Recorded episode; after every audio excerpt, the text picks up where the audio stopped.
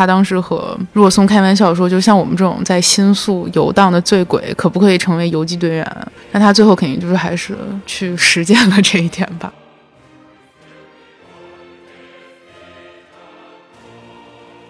很有可能他认为这种所谓的就是在日本的原有的工业体系下，然后继续延伸做出来这种 B 级片也好，或者粉红液化也好，就是革命的电影也好，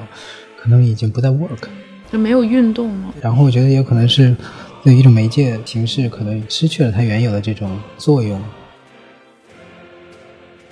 很多时候会觉得，哎，怎么现在年轻人再也看不到这种老人的热情？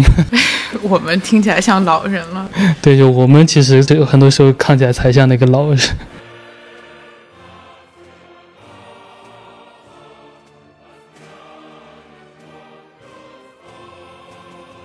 呃，欢迎大家收听我们这期的深交播客。呃，我们这期要聊的一个主题是日本非常著名的导演足利正生，契机是二零二三年北京国际联展的焦点影人单元策划了足利正生的回顾展。展映了他非常重要的五部电影。这次邀请到了两位嘉宾来聊这期节目了，一个就是足力人生这个单元的一个策展人康康老师，呃，跟大家打个招呼吧。嗯，大家好。然后另一个的话就是北京国际短片联展的影展总策展人大卫老师，跟大家打个招呼吧。嗨，大家好。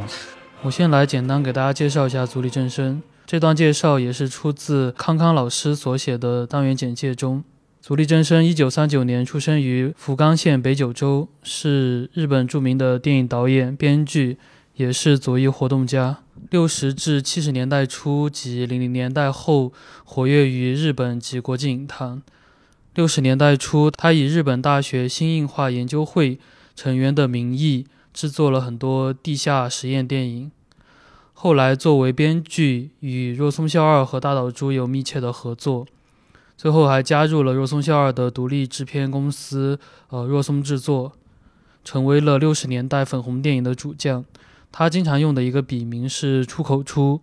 对左翼革命政治的呃实践和反思，也是贯穿了足立的影像还有理论创作。作为日本新浪潮的激进代表，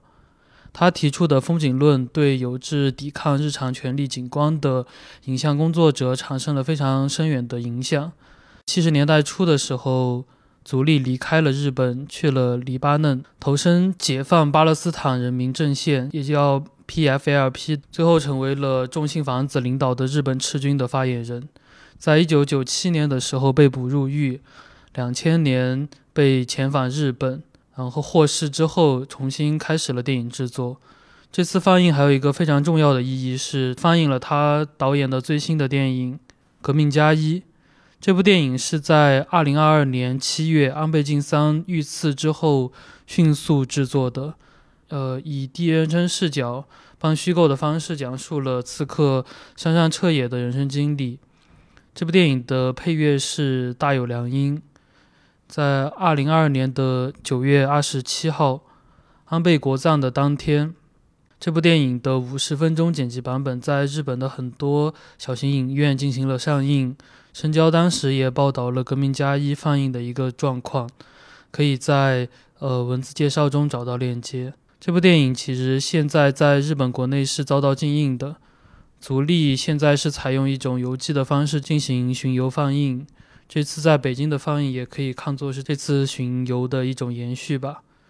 而且映后也通过线上的方式和观众进行了交流。最开始的一个话题想问的就是关于策展方面的，就是这次为什么会选择足利真生来作为焦点引人单元的呃一个主角？就是它的重要性和它对我们现世的这种启发，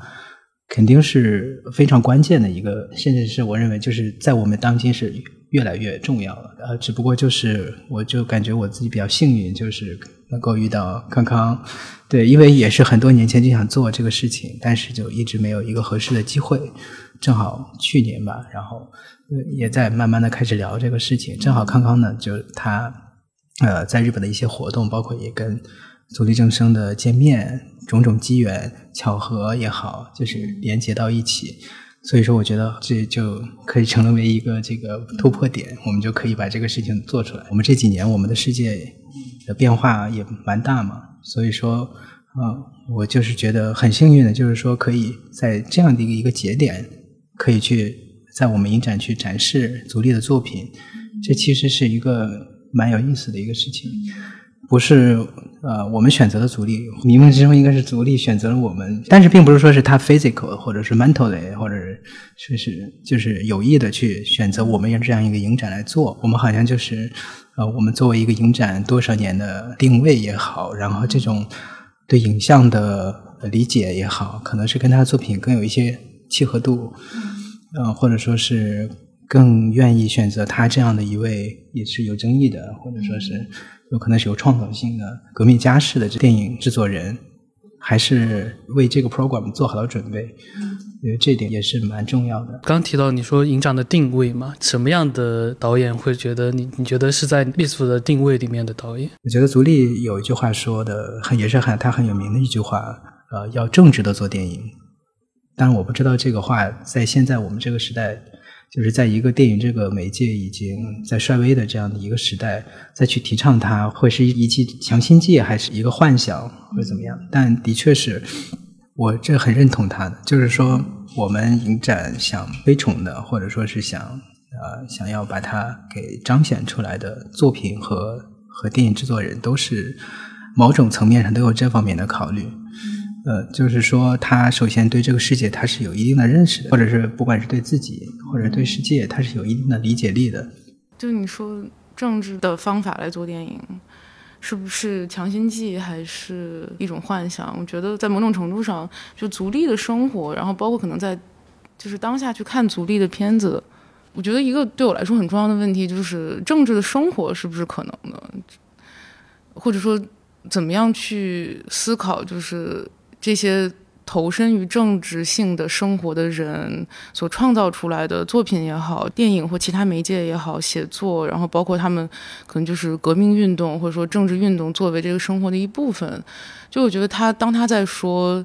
比如说，呃，摄影机和武器是不能分开的。在他的片子里面有很多就等号，比如说革命等于世界战争，然后或者说在他那个 Revolution Plus One 里面有写说，啊，钱等于什么世界统一教会等于安倍等于等等。就是我觉得就这个等于号是可能是电影可以做到的一个事情，跨越了好像某种现实当中还没有能够跨越的鸿沟。但同时，我觉得就是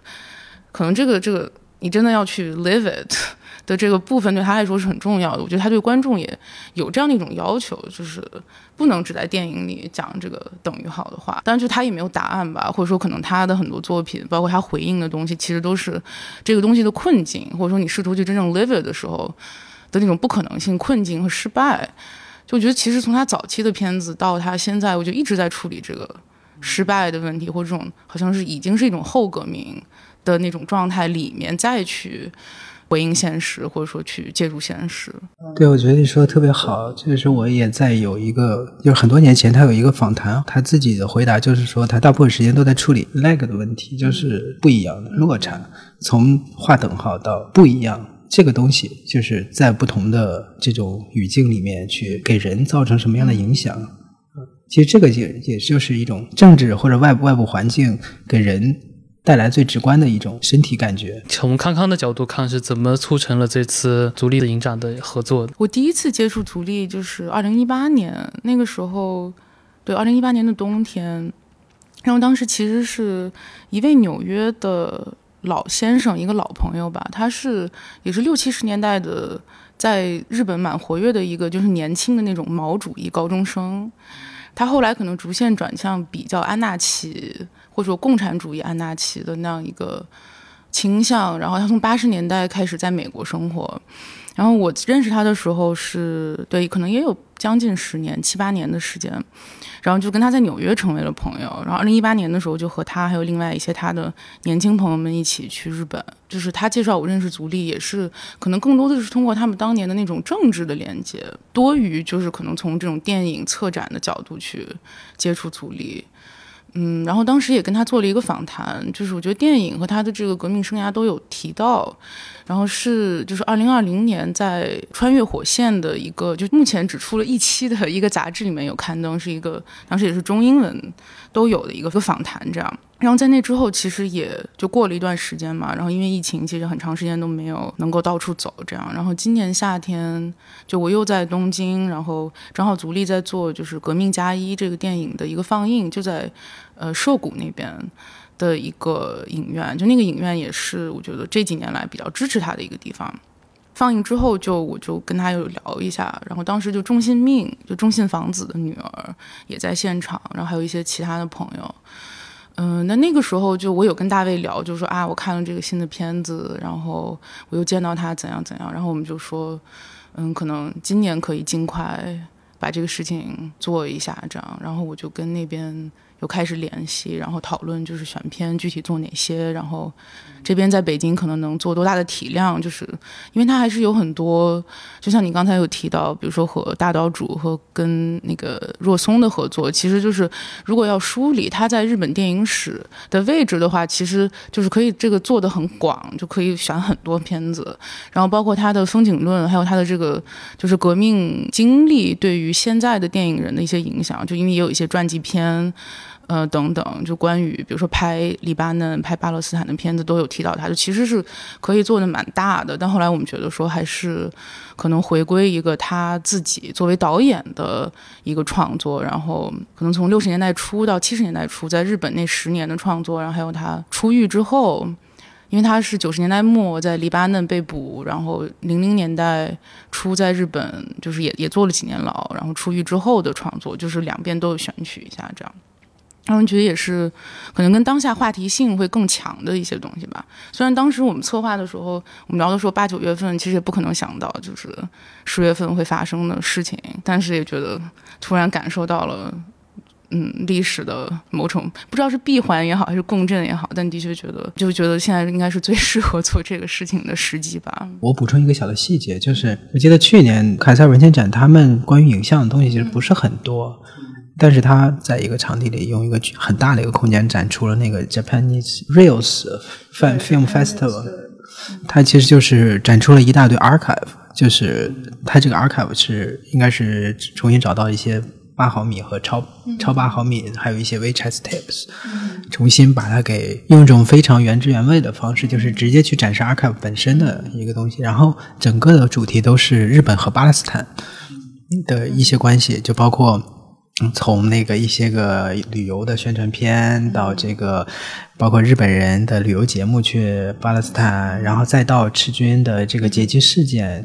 首先得给我的一一个感觉非常 bizarre，一个一个远东的一个国家会关注巴勒斯坦这样一一个地方，然后它其实是在梳理，就是我们的历史可能是散落在。一些这样的地方的，然后他把这些东西重新检检视起来，告诉我们就是这些个线索是如何出现的，它是在暗示一种历史的脉络，然后再回归到这个足利本身，还有日日本赤军的他们的一些呃行迹，包括足利自己的这种生涯在里面，把他们结合起来，可以很清晰的去看到整个这个革命图景。哎，刚说的这个展是什么时候？是在在哪里？去年的春天到夏天的末尾，在德国卡塞尔，就西德的一个小城市举办的，就叫 Documenta，是一个文献展，每五年一次，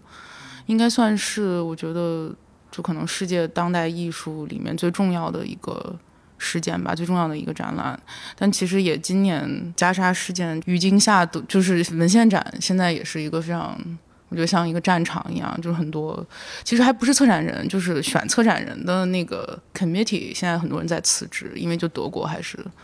有比较强的这种就西安主义的这么一个倾向，然后他本来又是跟就是德国公众包括政府关系比较紧密这样的。那当时就是做足力这个展的时候，因为要去跟足力授权啊，有遇到一些困难呀，或者是阻碍嘛？包括在北京放映这样的一个片子，跟那边沟通还蛮顺利的吧？因为已经跟他们就有过一些交流，他们也知道我是谁，所以就在跟他们讲这个电影节，就他们还蛮支持，也挺。有兴趣在就中国放映、大陆放映这样。哦，其实我觉得很直观的，首先是在挑选作品上，这是很直观的一个问题。还是有一些没有挑。对，因为他他的作品就是很呃有几个很明显的几个分水岭和时期嘛。我觉得就是首先是粉红映画这个时期的很多作品，其实放放映起来还是蛮蛮刺激的。对，所以说就有点难。但是我们也也挑选了一部，就是最最重要的一部，我们认为是它是可以很直观的，像康康当时聊的，就是他是很直观的，可以把他几个议题联系在就女学生游击队这个。然后至于后面呢，他他和那个若松和大岛他们合作的一些。作品很有可能就不是在我们重点的关照的一个领域里面。另外一个其实就是我们当时后来就是在准备的过程中，就是有一天无意间刷到一个短视频，一个中学他们在军训的时候，军训军训就是军训完了之后，大家都要那个毕业典礼嘛，都要巡巡视啊。其中有一个学校就排练了这个刺杀安倍晋三的这个 cosplay 了一下，然后赢得了阵阵掌声。就是这个语境实际上和 Revolution Plus One。带给我们的东西，我反正我没有想清楚这个其中的这些，他的给我的思绪太多了，嗯，包括就是中国和日本两个国家的关系，然后再包括安倍晋三在两个国家，他他是什么样的位置啊？然后那个为什么就这样不谋而合了？当时这个视频是康康发给我的，就是在当时国葬日的那天，其实我认识我有认识的人，就是他们。其实是最早去 cos 了，这个在日本有不少媒体报道，还有一些照片。其实是，呃，对一些一些我认识的人，他们穿上了那个。对山上彻野的衣服，然后他们因为没有枪嘛，其实他们是举着一张白纸，上面写着日语那个枪的字。这个也就是足利在 PFLP 的那个片子的结尾，就是他结尾出了一些字幕，就是除了我刚才提到的等号，还有就是枪扳机，对，然后还有子弹，就他出了几个字幕，就是一个字在中间。然后他们当时也举着那样的一个写着那个字的白纸在现场，然后足利还很喜欢。就是这个 cosplay，然后也有人给他发就这个新闻什么的，嗯，所以后来就其实可能是一年之后再看到，就 其实是那些朋友发给我的，他们不知道在网上刷到的这个视频。因为这次的主题叫武装现实嘛，我记得在映后的时候，足利正生也自己说也很很同意这个主题。当时怎么想到这个名字呢？这两个词，我觉得就对我来说有。好几层含义吧，就第一个是说，我觉得武装可能作为一种手段或工具，然后也可以说是一种媒介或中介。我觉得是一种可能勾连人和世界的一种方式。就电影，你可以是就可以可以把电影看作一种，就是人通过自身然后介入武装现实的过程，然后这个过程。本身也在就是可能改变着人，然后同时也改变着就是外界环境也好，世界也好，就可能是一种自我武装、自我改变的过程。然后还有一个层面，就我觉得也是，其实足利的风景论对后人影响比较大的一个点，就是说我们现在所看到的所谓和平状态，或者说这种常态也好，本身已经包含了权力关系，包含了暴力，然后已经是一种武装状态了。十月七号哈马斯袭击。之后的一些媒体叙述当中，很多人还是会把就是这个哈马斯的袭击说成是一种就是挑起战争的行为嘛，但他其实就是忽略的是，就是所谓的之前的这种常态这种状态本身是一种占领状态，就已经是一种战争状态。然后我觉得，就其实对于恐怖主义的污名化或对于恐怖主义的这种政治叙述，很多时候都是就是你必须要把常态。建立成一种不存在暴力的和平状态嘛，然后恐怖主义才是那个暴力的源泉。呃，现在可能对于。就是风景论最感兴趣的一些，比如可能在讨论环境问题，或讨论什么人类世问题也好，讨论讨论能源、讨论基础设施的一些呃片子里面，其实也会，就我觉得有对于比如说绿色恐怖主义、就环保恐怖主义的一些颠覆吧。炸水坝或者说 炸什么输油管道，它本它本身是一个暴力行为，是一个恐怖行为。但是如果说它是恐怖行为，很多时候你是预设了，就是比如说石油系统也好，或者能源系统本身是非暴力的，它本身不产生。就是生命财产安全的损失和不破坏环境等等。虽然现在很多可能在做这些作品的艺术家不会直接就是去和六七十年代他们当时的那个革命场景中的风景论建立直接的联系，但我觉得就在这一点上，尤其是对于就是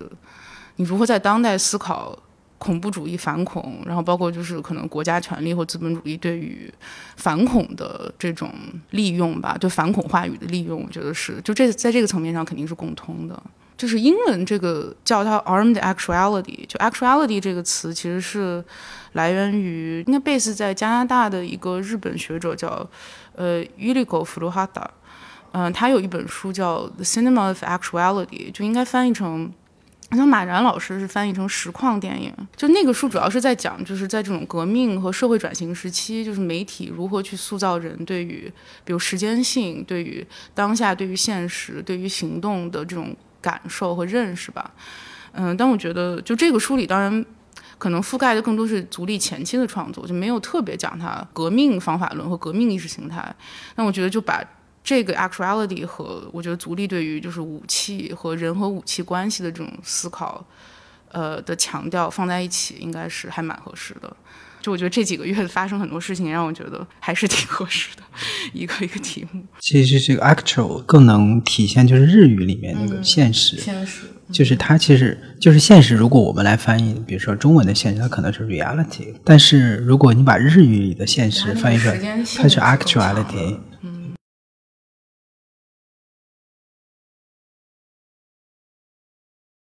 其实做这样的一个很大的契机是《革命家一》这个电影忽然的出现在那样的一个关键时期，其实让很多人都觉得他的出现是非常之欣喜的，是就忽然看到了那群人又忽然又火起来的感觉。所以也想两位先介绍一下，就《革命加一》这片子到底是一个什么样的片子？听一下两位是怎么看待这部电影？从这个节目的编排上来讲，就是最重要的，其实除了《Revolution Plus One》呃这部作品之外，就我们比较满意的就是可以把《连环射杀魔》和《革命加一》两部放在一起。对，这也是一方面可以看到他对罪犯身份。它是持续的一个关注，当然就是两部电影，我认为还是蛮不一样的。就是说，包括他的手法，呃，包括他个人的这种状态还是不一样。我我现在认为《Revolution Plus One》其实是还是蛮温柔的一个一个一个作品，不愧是跨跨越了五十年的 一个一个人生，他其实最终还是回归到很温柔，然后很很谅解，或者说是他那种激烈的东西可能会。少一点点，呃，然后在我看来，就是《连续射杀魔》是个非常激烈的电影，它会让你持续的对这个世界产生怀疑。它把一些你能够日常见到的景观，呃，从行人到庆典，到到一些个生产和生活设施，都变得危机四伏，然后去审视它，更有挑衅性的一个作品。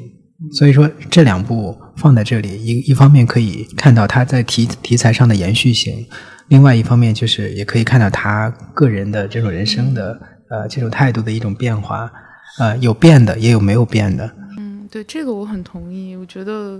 对《Revolution Plus One》不仅是他绝对嗯可能他表现的人物最温柔的一部片子，他对观众也是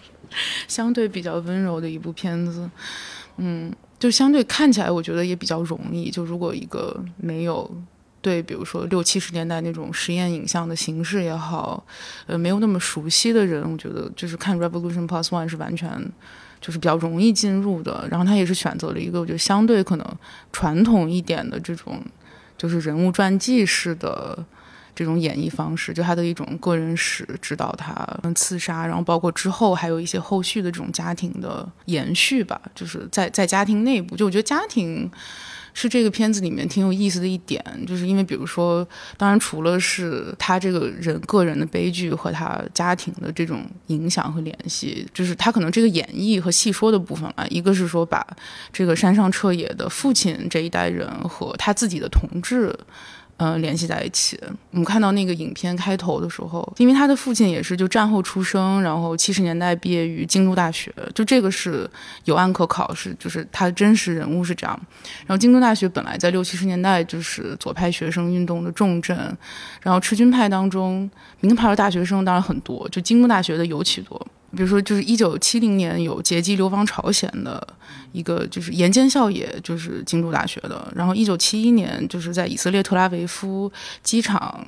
呃，就是袭击案当中，就是丧生的两个日本赤军成员，也都是就这两个人可能跟足利更是一种亲密的统治关系，就他们俩也都是京都大学的。他夹带了很多这种线索吧，但是如果不是特别了解的观众，也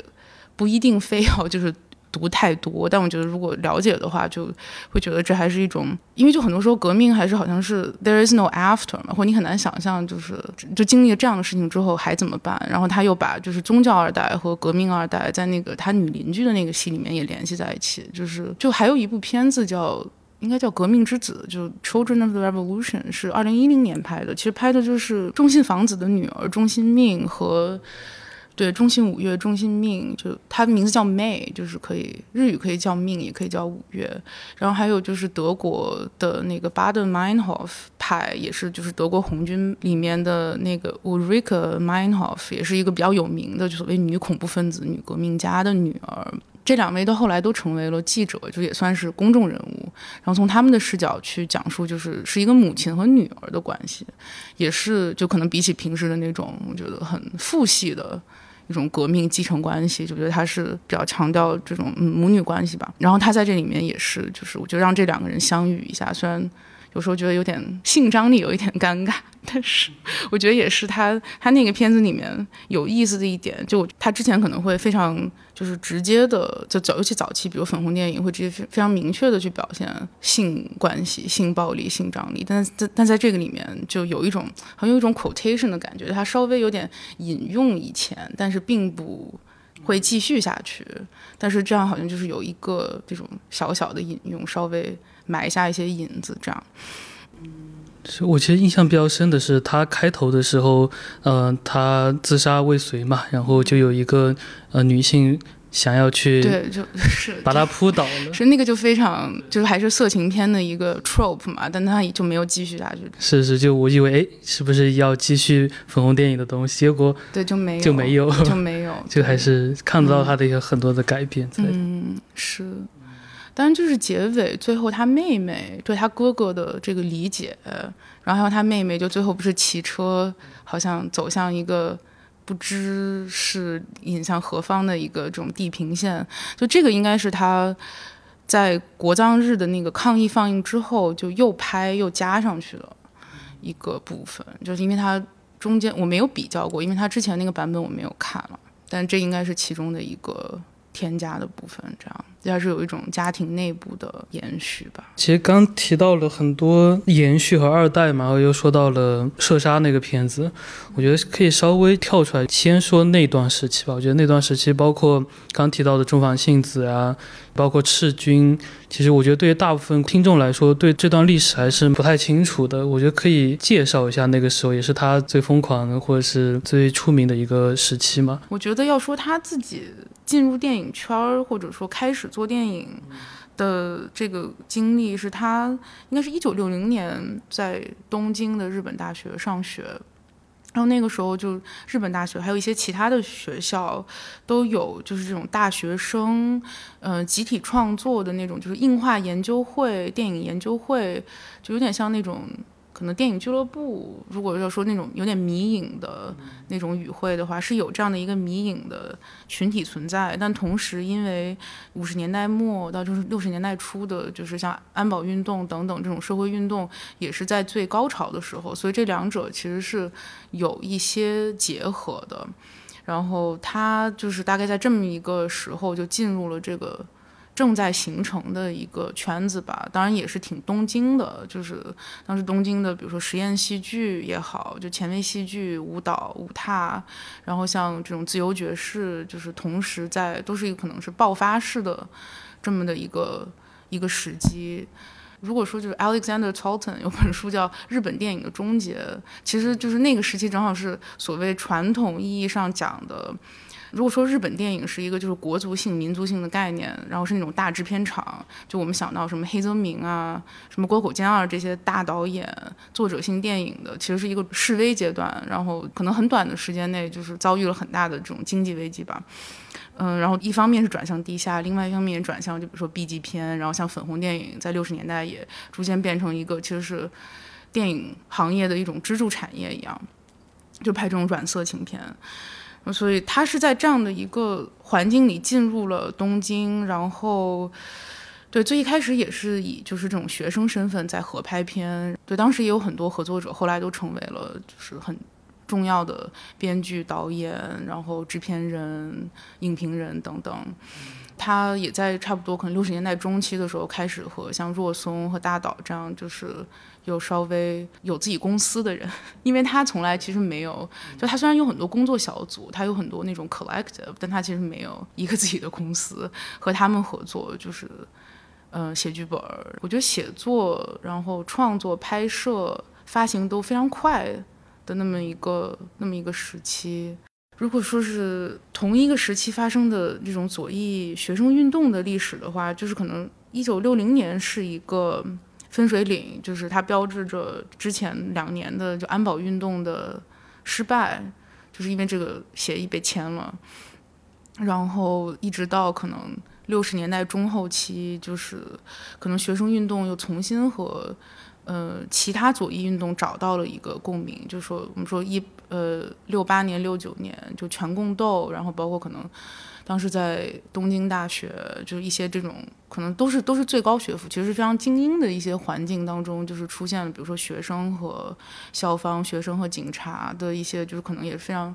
景观化的斗争，然后这些斗争又和当时世界范围内很多风起云涌的，当然在欧洲也好、美国也好、中国也好、拉美也好，就这些地方形成了一种景观化的、媒介化的一种共振吧。就就是全共斗的失败。我觉得可能不同的人会把它定到不同的节点上。有些人可能说一九六九年就结束了，但如果你去看，可能也很难展开。就是说，比如说赤军这些派别具体的，因为它分化的非常多，然后有非常非常多的内斗。嗯，但一般可能会认为，就一九七二年是七一年、七二年是一个终结。嗯，然后足利跟他走的最近的就是中信房子这一派，后来成为了就是 JRA 就日本赤军的这一派，也是其中可能最国际主义的一派，某种程度上可以说坚持的最久吧，就一直到可能二零零一年还是，反正就是众信房子入狱之后，他才宣布解散的这么一个。一个组织。呃，刚才就说的是他开始着手的这个过程，但是其实我认为他的职业生涯就是前半段的职业生涯，还有一个很重要的就是他为什么离开。他为什么离开了二十八年？就其实你看他早，我觉得看比如说女学生游击队也可以感觉到，就我觉得他其实还是蛮有先见之明的，在某些程度上，就是我觉得比起比如当时可能一个典型的片子就是图本点昭拍的那个叫《游击队员前史》，他其实就是在直接的记录当时学生运动。出现的，就比如说内部的很多讨论，然后包括可能一些性别关系、性别政治，然后可能是有一种悲观的论调，但足利的那种就是悲观，或他已经可能看到，比如这里面的一些，就是日语叫 uchige 吧，就是内斗。但这个嗯也不是日本独有的现象，但在日本的确暴力的激烈程度比较强吧。就他可能一直在幻灭当中，就他六零年可能来到东京就已经是一个。这种幻灭的，就幻灭可能是他创作的开始，这样，或是他可能人生下一个阶段的开始。对，但是他主要，比如说和黎巴嫩和巴勒斯坦解放组织的联系，就还是通过，嗯，刚才说的 JRA，就是中心房子他们那一派的这些革命者，起起到了一个中介的作用，这样。很重要的一个分水岭，就很有可能他认为这种。所谓的就是在日本的这种在原有的这种工业体系下，然后继续延伸做出来这种 B 级片也好，或者粉红液化也好，这种革命的电影也好，可能已经不再 work，就没有运动了。对，我对，然后我觉得也可能是对一种媒介形式，可能已经失去了它原有的这种作用。就是蛮喜欢那个 Borderline 和那个那个片名的，就是无印象。无印象，因为无印象的二十七年。对，无印象的二十七年。其实这无印象用的很好，就是它一方面就是说这个。就是影影像没有了，另外一他当然他最直观的是说他其实是没有在制作什么，他应该也有拍，但是那些胶片都遗失。对他应该是帮帮帮他们去做一些 newsreels 之类的，对，但是他就是 no filmmaking。另外一方面也是我感觉有一层，就是也可能是我自己理解的，就是电影这个东西就是已经不需要了，就是在在对于足力来说，是我有时候也不太确定他是其实是。追随着就从电影去追随着运动，或者追随着政治，还是说，其实电影可能更多的是一种中介或一种通道，但它其实一直都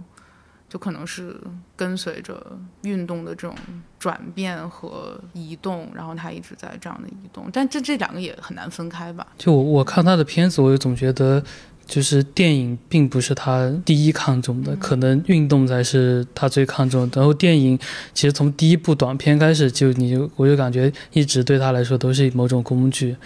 但我其实非常好奇的一个点就是粉红电影时期对于日本电影史，包括对于足利真生也是蛮重要的。就包括他和如松孝二的关系，更多就是说 ATG 时期牵扯到了大岛渚，那时候为什么又会去拍？粉红电影，那我觉得还是可以从那个女学生游击队开始说，对，会简单。对对，我觉得这篇其实也可以多聊聊。就是我其实最早看的足力的片就是这一部，因为当时是在补若松孝二的片，然后看到了说这篇其实是跟花笑少女是两片子一一同时拍的，然后当时拍成两个完全不一样的东西。我觉得其实确实可以从这部来聊聊看。我觉得就是在当时，其实粉红电影里面出现的政治题材并不少，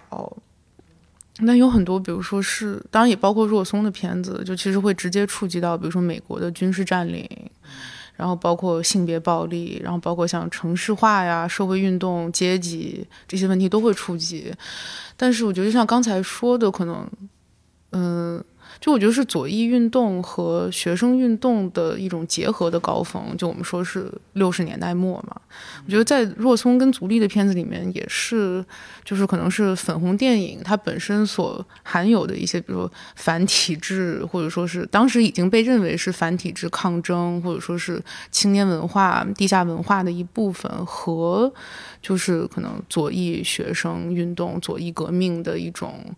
比较直接的结合吧。若松的片子也是特别受到，就是其实左翼学生的欢迎，就他们之间的这种互动性是蛮强的。嗯，就当这个是我在引用，就是 Alex Talton 那个书里面写的，就是说在当时可能虽然粉红映画的这个观影群体，嗯，就是不能说就是学生占主体，但的确就是学生和若松之间的这个。呃，联系是很强的。然后他可能，比如他后来我们在讲粉红电影的时候，很多时候会说从他开始看起，就也是有这种，其实是我们就重新去写，比如说六八的历史，或者说对日本学生运动的，嗯，这种兴趣，导致我觉得他们在谈论粉色电影的时候，可能会占据更重要的一个位置。但这个是从就是社会层面上来说。呃，其实刚我觉得顺着可以就说到，比如。他的粉红电影里面有什么比较他比较特殊的东西？如果如果说从我个人看来的话，我觉得就是因为粉红电影里面一个比较普遍的主题就是针对女性的性暴力，当然就性跟暴力都出现，但是就是以强奸这个 形式存在的性暴力，可能是几乎所有片子里都有嘛，或者它几乎不是一个情节，它几乎是一个就女性被强奸几乎是一个前提。我觉得这个对我来说，就是还是思考，不光是日本的左翼运动，可能全世界的左翼运动里面的一些就是问题也好，或者说就他达成了什么，然后他为何失败，然后包括现在我们和他的这种关系，就是不管是你可能批判当时的性别政治也好，还是说就对于他，他如果对于我们当下的人还持续拥有着性吸引力。就不仅仅是知识上或者说情感上的吸引力，就是我觉得左翼运动对于我们的性吸引力而言的话，就我觉得这个性暴力是必须要讨论的、必须要直面的一个问题。然后在他们的电影里，就是这个是变成一个不可逃避的问题。嗯，就可能相比其他的当时拍摄的左翼电影而言呢，我觉得粉红电影，就我觉得他们是嗯强迫我们必须去思考这一点。但是但是粉红电影不见得就是全是左翼电影。嗯，的确不是，但我就说是这两者的一种。对，但我我觉得你刚刚就是最早在聊那个呃，足力就是创作的，就是他的创作生涯的时候，提到有一个节点很重要，就是作者大师的时代过去了，然后 B 级片或者这种粉红电影就是开始开始蓬勃，然后开始壮大，然后然后再加上日本的这个政治经济环境。然后人们需要看到什么样的电影？然后或者说是呃，包括作者电影，它是不是呃，在那个那个时代就失效了，然后一另外一种电影取代制，然后这种这种取代的过程中，然后又产生了一些其他的像不同的这种粉红电影里派系，然后他们的低成本也好，然后这种对非常快速的拍摄，可能都是一周之内，然后嗯，基本都是就是实景拍摄，不需要制片厂，不需要就是 studio。嗯，然后很多是那种非职业或半职业的演员和从业者，就可能很多，的确很多导演都是，就他们可能进入商业。电影都是通过粉红电影，就在当时可能是，我觉得也在某种程度上扮演了一个就是地下文化或先锋实验文化和这种所谓的主流商业文化中间的这个勾连，它的这个角色吧。嗯，对。另外，我觉得就是还有跟女学生游击队，它是可以把两个两个时代背景联系起来的这样的一个作品，描述了一种这种疯狂、这种失败、排泄这种身体里面的能量也好，这种青春。然后如何就是如何就是去叩问自己的价值，装扮成不同的，就是其实他那个东西特别像玩，就是 sex play，就是这个我很喜欢这个他的另外一个片子的名字，就就是它有点像游戏，然后又又有一些真正的残忍在里面，然后这种残忍是通过一种像游戏的方式，然后让它变得更加直观的一种残忍，然后这种东西和他们这种所谓的这种运动的失败的情情绪。然后对于这种能量也好，这种时间也好，然后自己的生命也好，他没有办法去去通过别的东西去排泄的。你说 play 是很有意思，因为这个片子里没死人，他很多其他片子里都死人。粉就他跟若松写的片子里面也很几乎都要死人，这一部反而其实是最 playful 的。嗯，最后大家一起下山了。我有次看他采访说。呃，他让他自己谈跟肉松孝二的区别嘛，然后他就说肉松孝二就就是喜欢关注更多的运动革命，他自己其实他说他自己是个超现实主义者，但是这一点上你是怎么看的呢？运动或政治肯定不是一个就是电影表现的客体吧，或者说不是一个主题或客体，就是，但就之前说到政治的电影这个本身，或者说政治的生活，我觉得在这个层面上就是。他说他是超现实主义者也好，他是安纳奇也好，我觉得是有那样的一个一个层面在。虽然他很多时候他的主题也直接就是政治，但是我觉得这两者还是。其实在我看来，就是政治的电影就不存在，因为任何的电影就都是政治。任何东西都是政治。对，所以说他说的是要政治的拍电影。就戈达尔也经常说这样的话，是，就那个年代感觉。就还挺有意思的，就是就法国那边，肯定大家更熟的是，像戈达尔去拍了那么多的政治电影。那个时候，我看他七十年代初写的一些文章，就他那个时候也会，就他们有一个杂志叫《a g a h i h o 就是那个硬化批评，然后他也会写一些他自己的创作，然后也评论别的。就是看的比较多的就是戈达尔，还有就小川伸介，虽然是很不一样的做法吧，但他觉得就是可能在。就他会觉得在风景，就他的风景论理论层面上，他们互这几个人互相是相同的。我之前也看过一些欧洲的一些文章，从欧洲一个欧陆的视角来来理解它，就是很容易把它和那个景观社会联系到一起。对，然后他们就是说，这这个景观社会好像说是跟景观风景理论好像是。呃，延续的，或者说是一个分支，或者怎么样，很多欧陆的研究者也普遍喜欢这样去理解。但是实际上，我认为是不不是一种东西。包括他们在这两种体系下面催生出来的电影形式也是非常非常不一样的。哎，我觉得其实可以先就介绍一下，就是他所说的风景论到底指的是一个怎样的一个理论呢？如果从 A.K.A 开始说起的话，就觉得它首先是。可能还是要结合他的片子去谈吧，因为后面也有，比如说松田正男是他的一个合作者，嗯，可能是一个更偏向理论写作的一个人，就他写过一个，就七一年写过一本书叫《风景的死灭》，就是是那个时代的一个就相对比较理论的著作。然后像后来就是，比如中平卓马也说，对于他们风景论对他影响很大。然后他比如他做 provoke，或者说他想从。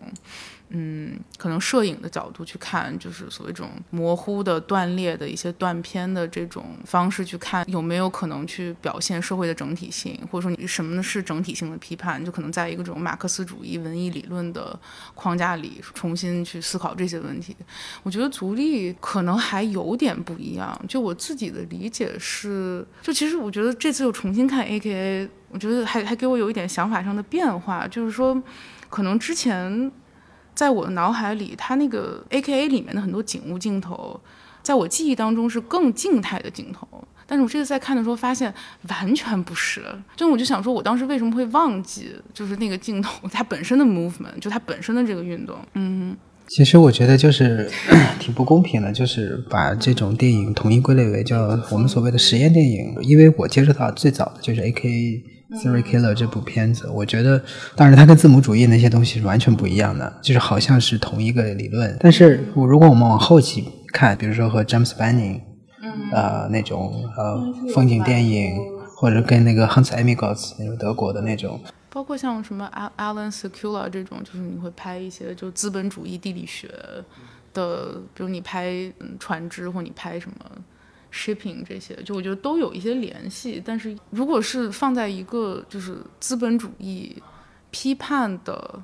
或者说，你试图在这种六七十年代的环境下去更新一种就文化批判和文化创作的可能性的角度看，我觉得联系是有很多，都是存在的。我觉得就包括对于就是马克思主义文艺理论理理论里面的整体性的这个把握的关系，也是可以建立联系的。或者说是我们就是通常看到的一些，就这个也是刚刚就是我想说的，就是说为什么我们要把就是风景论这种电影放在一个资本主义批判的一个角度，而且这个恰恰也就是跟那个居德波的那个景观社会，它其实是共通的，他们好像是都是在批判呃资本主义，然后这个东西就是。如果放在一个理论框架下，肯定它是肯定可以这样理解的。但是它其实对我们的启发，当然不仅仅是这些。我其实比较感兴趣，就是他，比如他在 A K A 里面是怎么去把风景论这个东西实践做出来的？我觉得和。拍摄《Revolution Plus One》可能方法上相似的一点就是说，比如说你先去看媒体报道，你先去看这些新闻报道，这些新闻报道会可能一种非常八卦的方式，把一个人的一生的所有足迹、留下痕迹的地方，都以那样一种可能是很细节的，也可能是很就是 sensational 的去记录出来。然后他就是在在 A.K. 那个片子里面，是他和他的。一些同事们、朋友们一起就拿着摄像机去，像他旁白里所说的一样，就是他旁白里只讲了一些事件、地点、人物，对，都是事实嘛。然后他就依照这个事实去拍摄那个地方的，就是现在的一些景物。但有些时候，比如他选择的可能是一些呃交通场景，比如说马路或者说交通工具，然后有些是。比如说生活居住的场景，然后有些是工作生产，就是工业化城市化的一些场景，因为我觉得它和比如说当时也好，现在也好，就是。可能社会舆论当中，比如说对于犯罪者的一些同情，比如说当时可能永山是一个就农村进城打工的一个青年，然后他又比如说反复找找工作又辞职，然后考学又不成，然后就是家庭也比较破碎，然后像山上也是就是反复的这种人生的挫败，肯定还是引起了广泛的社会共鸣，就这些案子才会有这么大的影响力嘛。我觉得他在某些程度上也是，就比如说在那个 A K A 里面。你很多时候就是你觉得你可能在以永山的视角观看世界，有些时候你觉得你镜头里面出现的这些年轻人都可能是，呃，永山本人，因为他经常会拍摄一些年轻的呃男性工人，比如说在面包店也好、花店也好、售货员什么之类的工人，嗯。对它其实有一种这种 hunting 的概念在里面，就是说无所不在的。对，它是无所。你看到，比如说这个，可能好像看上去都是一些非常纪实的一些镜头，你可能会意识到，可能这个镜头它的主角可能是观众的视角，可能他就是这个杀人犯本人，或者说你在街边走过去的一个青年，他可能就这种 hunting 的这种悬悬悬念感，其实是一直贯穿在里面的，也是。这个我觉得是他的风景理论最成功的一点。就刚也说到，其实和《革命加一》这两片子有很多很类似的东西吧。就是到了放映期间，不是被禁映，然后他又搞了红色巴士放映队嘛。然后这次其实也是一样的，呃，过程还是挺有意思的，也可以跟大家就聊聊看。我觉得这次 Q&A 的时候，他没有讲那么多，就是日本观众的反应嘛。但是之前就红色巴士放映队的时候，其实我觉得可能更多是电影是一种工具，就是它会比如说在一些可能是社会运动的空间去放映，然后其实也是我觉得目的更多是让。当地的人聚集在这个空间里面，然后通过看电影、通过讨论电影去，就是构建他们本身的这个运动社群也好，我觉得更多是那样的一个功能。因为他这次在日本放映，其实大多也是那种就是小微艺术影院，也是一个正在消亡当中的 品种。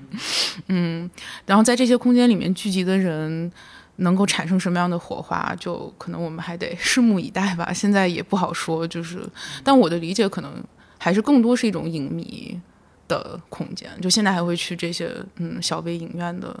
人，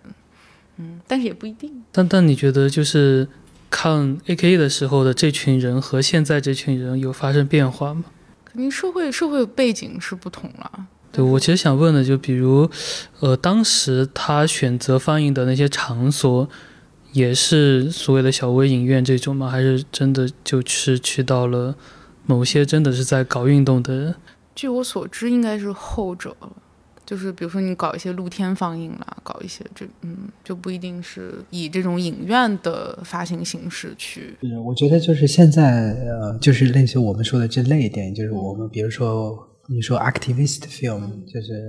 啊运运运动家电影也好，或者说是一种 reels documentary 也好。呃，他可能就是面临的一个问题，我觉得这些年就呃始终就是从从这个东西诞生到现在就一直没有变过的一个问题，就是说你是想每个作品最想做出来的时候都是想 involve 更多的人，想让更多的人来参与进来去讨论，他的他的这个初衷永远是好的，但是最后他落落到的一个位置就是他永远就成了某一个群体的一个就是秘密机会，所以说他可能放映电影这种本身可能也会。带有就是暗示着他们可能就是一个运动流派，或者说是一个东西，它的轨迹。嗯，现在在日本，其实我觉得还是有这样的一些尝试，比如说前些年，就是有一个叫佐藤琳琅的导演，嗯，他。其实我觉得现在可能我们讲说这些作品是佐藤玲郎的，但我觉得，但他的创作环境其实也是就在大阪的一个那样的一种偏 activist 的一个群体，然后其实也是我觉得彼此之间分工和权力关系没有那么确定的那么一个。环境里产生出来的，比如说《月夜复合战》是前几年出来的一个片子，其实很喜欢，很有意思，非常好笑。然后是讲就是大阪的府之崎府崎这样一个就是日动日雇劳动者的聚集聚居区，然后也是红灯区。它讲的是一个就是一些性工作者和这些劳动者的故事，但是就后面比如说也会遇到，就是你真的去电影节发行，或者说如果你获得了一些。相对的主流的承认吧，在这个过程当中，就是你外界关注的进入，其实对于本身的这个小环境、小生态的影响，我觉得就这个张力或者这种紧张关系，我觉得现在也还是在存在的。就那个片子里面，足利也就是客串了一把，他演了一个时间时空穿越，呃，不仅穿越时空，还穿越了地球的一个老就巴勒斯坦革命者的形象，就出现了一下，就他还是会跟年轻人。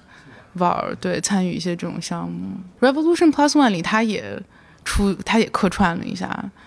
就是在嗯，听那个 安倍安倍演讲的时候，他坐在观众席里。他经常客串，我记得有一个商业片叫什么《怒》，日韩合拍的一个商业片。很多人说不认识朱莉真生是谁，然后去豆瓣一看，哎，他他是个演员吗？第一反应就知道他是客串了。就是那个《怒》那个，其实很成功的一个商业片，然后是一个韩裔的日日本导演拍的一个犯罪惊悚片，他在里面也演了一个角色。嗯，是那个李相日的对吧？他是一个蛮出名的。在在日朝鲜。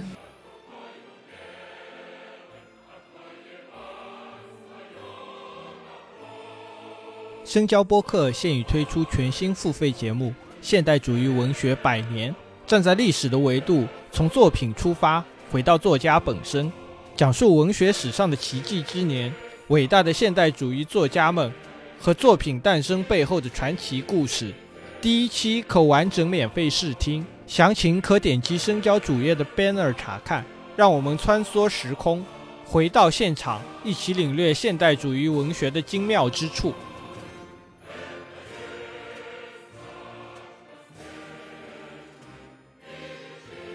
就是八姐这片子，我觉得还是很有意思，应该也也是在 A K A 之后，就是也是一个时时间顺序吧。说是他从戛纳都没有回来，就直直接去了。来之前还在看一下那个 Hirosawa Go 给我发的，他七一年的那个出的一篇文章，就是它是一个日记的形式，就是他什么五月二十八号。下午什么？早上八点四十，我和那个若松肖二到达贝鲁特之类的。什么买了一个星期的 visa，就我觉得有机会可以翻译一下。说回刚才的回回答，就是说他这个片子的拍摄缘起过程。所以这个是他和呃若松肖二就是在参加戛纳电影节之后，然后五月底到达了贝鲁特，然后他们拍摄应该有大概一个一个多月的这样一个。呃，过程，然后中间也就去了不同的地方，然后见到了很多当时的就革命领导人。但是就在这个过程当中，主要还是中心房子在帮他们做这样的一个中间的翻译和介绍，可能也包括担保 这样的一个工作。他有一个文章里面就比较详细的介绍了他当时每一天的。这种工作经历，还有见到什么人，然后当时每一天可能在理论上或在实践上有什么样的讨论，包括有一些哪些突破，嗯，就包括他对于就是什么是政治宣传，或者包括他那个电影里面反复强调的，就是说，呃，武装革命就是政治宣传，武装革命就是人民的语言，嗯，当然这个也就是我觉得。应和着他片中提到的，就是黑豹党，然后包括就美国黑人运动里面，就说暴暴动是人民的语言这样的一些就表达方式吧。然后应该是若松比他回日本回的早一点，他可能要待得更久一点。他应该最后去黎巴嫩的时候也是他们俩一起去的，最后若松没待就回来了，然后他就留在那儿了。我还以为是他俩一直都在那儿，我就忽然发现若松怎么后来还拍了那么多电影？对，若松就没在那儿待很久，他就回来了。若松也是，我觉得比较早开始拍摄一些，我觉得批判和反思六六七十年代左翼学生运动的片子的人嘛，就包括浅间山庄事件这样一些就比较有名的事件。嗯，足利回来之后，就他出狱回日本之后，其实也没有拍摄太多在这个意义上反思的东西，可能更多的我觉得还是。去重访当时他和他同志们的一种就很个体性的困境吧，就是说你，比如他拍的第一部就是《幽闭者》，那个恐怖分子，就我觉得是以他和一些同志的那种就被关押，嗯，被。就是虐待或者说被这种审问的这样的一些经历，但关于就是他们这次回访嘛，但是那个若松其实在零几年的时候才拍了一部，相当于足利真生是当下立马拍，然后就立马就出来，但是若松好像是经历了一个很长的反思之后才拍了那一部，就是《联合赤军实录》这个。联合赤军，但《联合赤军实录》是。跟日本赤军还不是一回事儿，就联合赤军实录主要是就这个小团体其实是那种可能高度激进，然后又有武装，然后又其实在一种密室的封闭的环境下，逐渐就是开始互相虐，开始互相残杀的那么一个故事。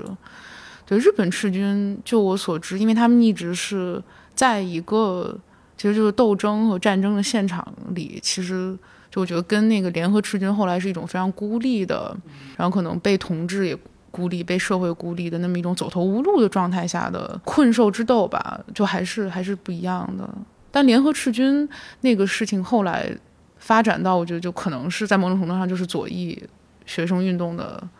呃墓碑这样。就是在二零零七年拍，对对对。他还拍了，比如说东大的那个。安田讲堂就是全共斗学生和三岛的那一场辩论，他也有后来的。对他有一个 quote，就是可以引一下，就他那篇一九应该是一九七一年年底他出写的文章里面，就是说他当时和若松开玩笑说，就像我们这种在新宿游荡的醉鬼，可不可以成为游击队员？但他最后肯定就是还是去实践了这一点吧。嗯，可能若松还是回去。我觉得若松其实最后应该是走出来了。嗯，他其实他的消化方式还是很不一样的。嗯，因为足利他其实，在赤军待了很长时间嘛，那段时间我们也看不到任何的作品，但是他是那么就是很快能拍东西的人，但那段时间为什么就什么都没有了？然后他最后也成为了赤军的发言人嘛？就那段时间他是在做什么？我觉得还蛮好奇，就有没有什么记录什么有留下来？嗯，影像记录应该是没有。因为就是比如说有刚才有提到就是一些损损毁的，然后包括他拍了很多就是宣传片那样，但后来应该都没有留下，或者有些可能没有拍成，有些没有留下文字记录。就是他有后面他有写过一些关于他被捕，然后包括后来入狱，然后受审这样的一些就是口述史的东西，但是。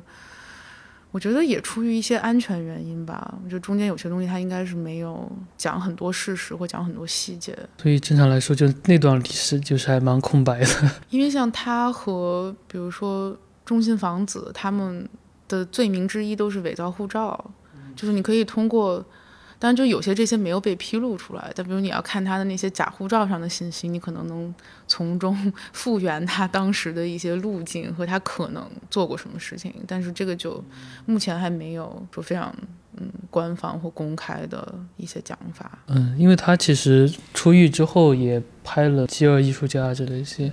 你会觉得经过了这段时期之后，影像上有个什么改变，或者他自己，我们其实看到《革命加一》。是觉得跟他之前好像是有联系，没有太大改变。但是在革命家之前，感觉还是有很多改变的吧？就他出狱这段时间，有什么可以分享的？他出狱之后不能算拍很多片子嘛，因为他也讲过，就是他遇到挺多困难的。当然也有愿意支持他的朋友，但是比如说他融资啊、发行啊，都还遇到蛮多困难的。比如说《饥饿艺术家》那个片子，其实就是光州有人给钱。但是，就因为当时朴槿惠政府时期，就当时要给他钱的一些朋友，可能很多人也上了黑名单，就一直一直遇到这些困难吧。但是他没有说完全被 cancel，或者说不能出来这样。就经济上面是一个比较大的困难。然后像他拍《幽闭者》，就那恐怖分子，就他出狱之后第一部，其实就是那部看的很难受，就其实挺痛苦的。就我觉得是一种，就如果你看那个。Revolution Plus One 里面会有，比如说主角就是发狂、抓狂，然后非常痛苦、怒吼，就觉得那那一部几乎整个都是这样的一个状态，就看起来其实生理上 挺有挑战的。然后第二部《饥饿艺术家》，我觉得就当然是预言性很多了，然后但整个这两部都觉得它一个是尽量往里面塞一些。好像 政治批判也好，包括他《饥饿艺术家》里面讲了很多，就日本的内部殖民，然后冲绳等等这些问题。我觉得他是尽量多夹带一些政治批判的嗯东西，有时候可能是那种偏 didactic，就有点说教性质的。这种大段的引用放在里面，其实 Revolution Plus One 也有嘛。他突然就说啊，那个慰安妇问题，或者说日本政府的这种就右翼日本政府的这种历史修正主义等等，就直接以这种主人公的口吻讲出来。其实这个蛮有意思的，就是我觉得他那个从从中东回来之后的，就是出狱以后吧，出狱以后的这些。其实他的电影美学变成了现在这个风格了。刚才听你讲，我忽然就想到，就是从这个角度上来说，就是我还还是说 hunting 的那个问题，就是说从那个连续射杀魔到这个 revolution plus one，他们两个就是看上去好像美学上或者怎么样，其实非常不一样。但是可能有一个载体的问题，在第一部就是。呃，射杀魔里面，它可能风景是一种人的载体，然后人的意识或者人的呃生活、生命，或者也可能是他自己的一个载体。但是到这部里面，就是他不再去追求那种非常真实的人物，反而是人物成了就是更多的这种呃社会也好，然后这种由一而多的一个载体，一个是由多而一的一个载体。觉得预言性质会更强，但我觉得预言应该是六十年代非常不流行的一种。但是，但是我现在也的确在就是想，就是这种影像对于我们现实，它它跟我们的关系是什么？就是包括它背后承载的这种革命情谊啊，然后或者这种对战友的哀悼啊，甚至因为他的电影在日本也有一些批判者，就是也有一些就是现场跟他辩论的人。摆到我们最最近的一个议题就是说，就巴以冲突的问题，对吧？就是说你为什么还去歌颂一个恐怖分子？就是这种情谊，或者说这种道德，或者说是这种心心理的出发点也好，就是他跟我们的关系是什么？对这点，其实我我。也也也会去想嘛，就是现在，因为听他们说，现在日本的包括艺术院线呀，都在慢慢倒闭了很多，然后年轻人也不会去电影院，对于艺术电影更是不太关注，更多是去看动漫了。所以，像我也在想，就足力的电影到底拍给谁看呢？年轻人还能通过电影这种形式，能能够了解到。呃，若松呀，包括他们这个群体这些事情，其实我觉得，嗯，也会去想这些问题吧。我记得我第一次跟他就是采访他的时候，当时也有聊到 Eric Baudelaire 嘛，就因为他算是。我觉得当代一个是比较有，就他那部片子，就他拍《众信命》《众信五月》《众信房子》和《足利正生的远征记》，无印象的二十七年，就刚才大卫提到的这部片子，就算是就当代，如果我们谈风景论的话，很多时候会说到这个。然后里面也有很多其实是就是他去拍摄贝鲁特，然后因为这是就是其实足力失去的这些影像，然后你试图但是一种不可能的寻找或不可能的哀悼的同时，就是你又把这种两个。呃，时空并置到一起，这样就是，但是我我们有聊到 Eric Baudelaire，然后其实他对 Eric Baudelaire 还蛮批判的，或者他觉得就是现在再去做这样的东西，你可能就是你还是要在当代，就你不能是一种永远是在哀悼过去，或者说过去的革命未尽的事业也好，还是说。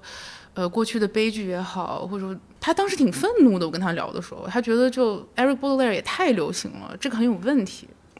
然后包括 Eric Baudelaire 还拍过一个片子叫 A.K.A. Jihadi，就是应该是二零一六还是二零一七的片子，就是当时因为 ISIS 就在欧洲还是可能最被讨论的一个问题嘛，然后他去。拍摄了巴黎郊区的那种阿拉伯裔青少年，然后也是在这种就是比较暴力、贫穷的街区长大，然后在可能年轻的时候就。青少年的时候接触到了一些，比如说网络也好，然后他们就想通过土耳其就想加入 ISIS，所以他其实是把一些法庭档案和巴黎，就是比如说九十三区、三顿尼这些街区的一些场景并置在一起，就是他们想去，然后最后也没加入成，因为人家也不是随便你想来就可以来。然后对，然后就他他他有讲这样的一个这些青少年的故事，然后组里也对那个片子就。相当不喜欢吧？他觉得就，当然就不能说那个片子简单的说他是在合理化这样的一种，或者说就是只是把这种所谓成为恐怖分子，或者说这种暴力的所谓的闭环正常化的一个片子。我觉得不能那么讲，但他的确就是我觉得在强调这种悲剧性的闭环的时候，没有想要迈出多迈出一步。嗯，就可能这种闭环感，我觉得是足力。可能是令他最愤怒的一点，虽然这个我觉得在某种程度上是我们可能，我觉得情感结构里感受到的一种最最容易感受到的东西，但我觉得对他来说这个是不足够的。但是他也就我觉得他也不会给出直接的什么答案吧。其其实我倒觉得，就是足力否定 Eric Baudelaire 的一个很重要原因，就是认为他不是自己人。是，这是 是不是自己人？对。嗯，包括其实那个 A K 那个片子我也看过，就我感觉还是沿用这个他的足力的这个 idea 嘛，就在欧洲去寻找这样的一个同同样的一个足迹，但但这没有办法说，因为他的确不是自己人。我觉得那天呃映后的时候，我觉得有他有个问题答的我还蛮触动的，就有人问他在现在还怎么看革命这个事情。他就说，现在就革命提的提这个事情其实太廉价了。其实，在中国看来，哦，就能提这个事情已经是非常之 宝贵、是非常之珍贵。但是在他看来，现在都是太廉价。他就说，就是如果你不讨论自己的前提下去讨论革命，这个是不正确的嘛？就肯定革命要从自己出发。他也是一直在践行这个事情，所以我觉得在他看来，就大部分人根本就算不上，还是付出了身体代很多代价的。但是你说这个时代真的有人还能像他那样去行动吗？它是一种古典的，还是很古典的一种革命的。但是同时，我觉得他对于这种东西的浪漫化吧，或者我觉得也是保持着一定的距离。就是他片子里面，比如说他 PFLP 里面，其实一直就说啊，我们不要成为英雄。就是你说我为什么为了巴勒斯坦战斗就没有缘？就 Of course。当然，就是现在这个门槛儿，这门槛儿有多高？我觉得是可能，可能我 如果从自己而言的话，我觉得就也没必要无限拔高，因为有多高或者有多低，这其实都不重要。或者我觉得是决定这个门槛儿的很大一个原因，也是就是你和这段历史之间的这种情感距离吧。就是你觉得其实距离越远，它门槛就越高，你就越什么都不用做。但不是说要暗杀安倍才叫行动，就是门槛有点高。但是你提的那个情感距离还是很重要的。就我觉得有的时候，比如说你你理解一个电影前辈也好，或者理解一个一个践行者也好，其实往往不需要就是去完全去复制他的一些足迹，或者说是去去拍摄他同样的电影，而是就是一种你你也不需要过多的去。defend 他，或者去去炸着他做过的所有的事情，而是就是去充分的在情感上去接近他，去去触碰他，然后去受到他的感召就可以了。呃，我其实想回来就是聊到就是《革命加一》这个片子。刚刚其实我听大卫老师说，之前聊到《革命加一》的时候，之前六七十年代的片子里面，你看得到。主角他其实是他会处于某个群体或者他一派系，但是在革命家一很像是他自发的行为，就是他自己的一个悲惨经历造成的这样的一个结果。所以我觉得时代就变了之后，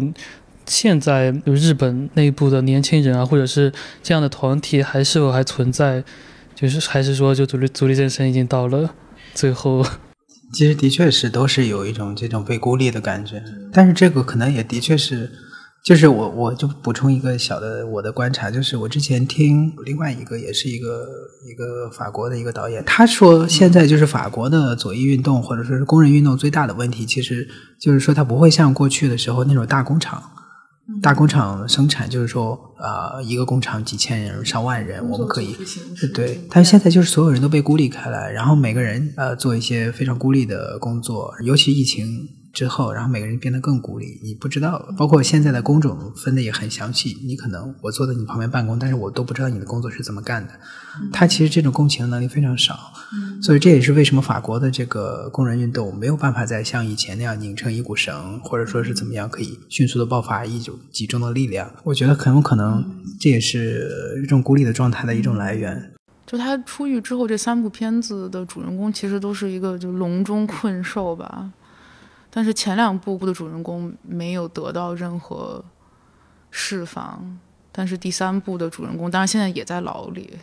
但是他嗯，就是我觉得他他回好像某种程度上回归回归了这样一个个体的，就是嗯，剥离开那些集体的斗争或集体的关系的这样一个个人，就你还嗯，要不要采取行动或要。以什么样的方式去采取行动？他在 Q&A 里面其实也也也反复强调，就是比如说他用的是枪而不是炸弹，就是他不想要。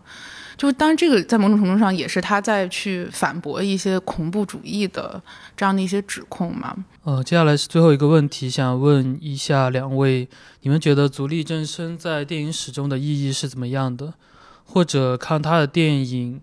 你们觉得能给当下的观众有怎样的启发？但如果说从电影史中的意义来说的话，我觉得他的在电影史当中的位置其实还有待被书写吧。嗯，就现在我觉得他在很多，比如说六十年代电影史或者说运动史当中，我觉得都是一个他会出现，但又是一个相对比较可能边缘的角色。嗯，比如说学者可能在举例很多六十年代电影的时候，会举到 A.K.A，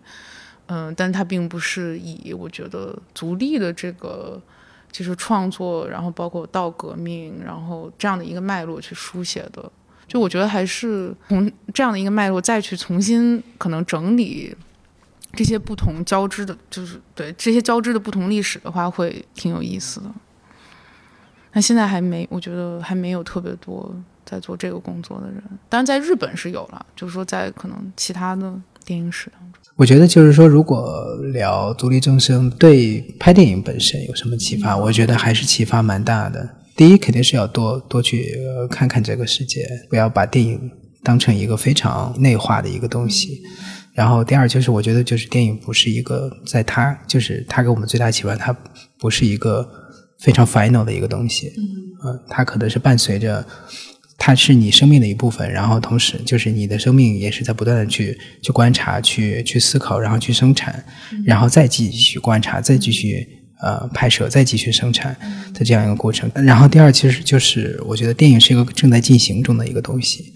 嗯，就是说你永远不要质疑，就是说就就是现在很多人拍电影，就是说啊，我拍了个电影，我就要留下，就是我觉得就是成为一个锚点是是很重要的，就是但是成为锚点之后，你还是要在。继续往下航行，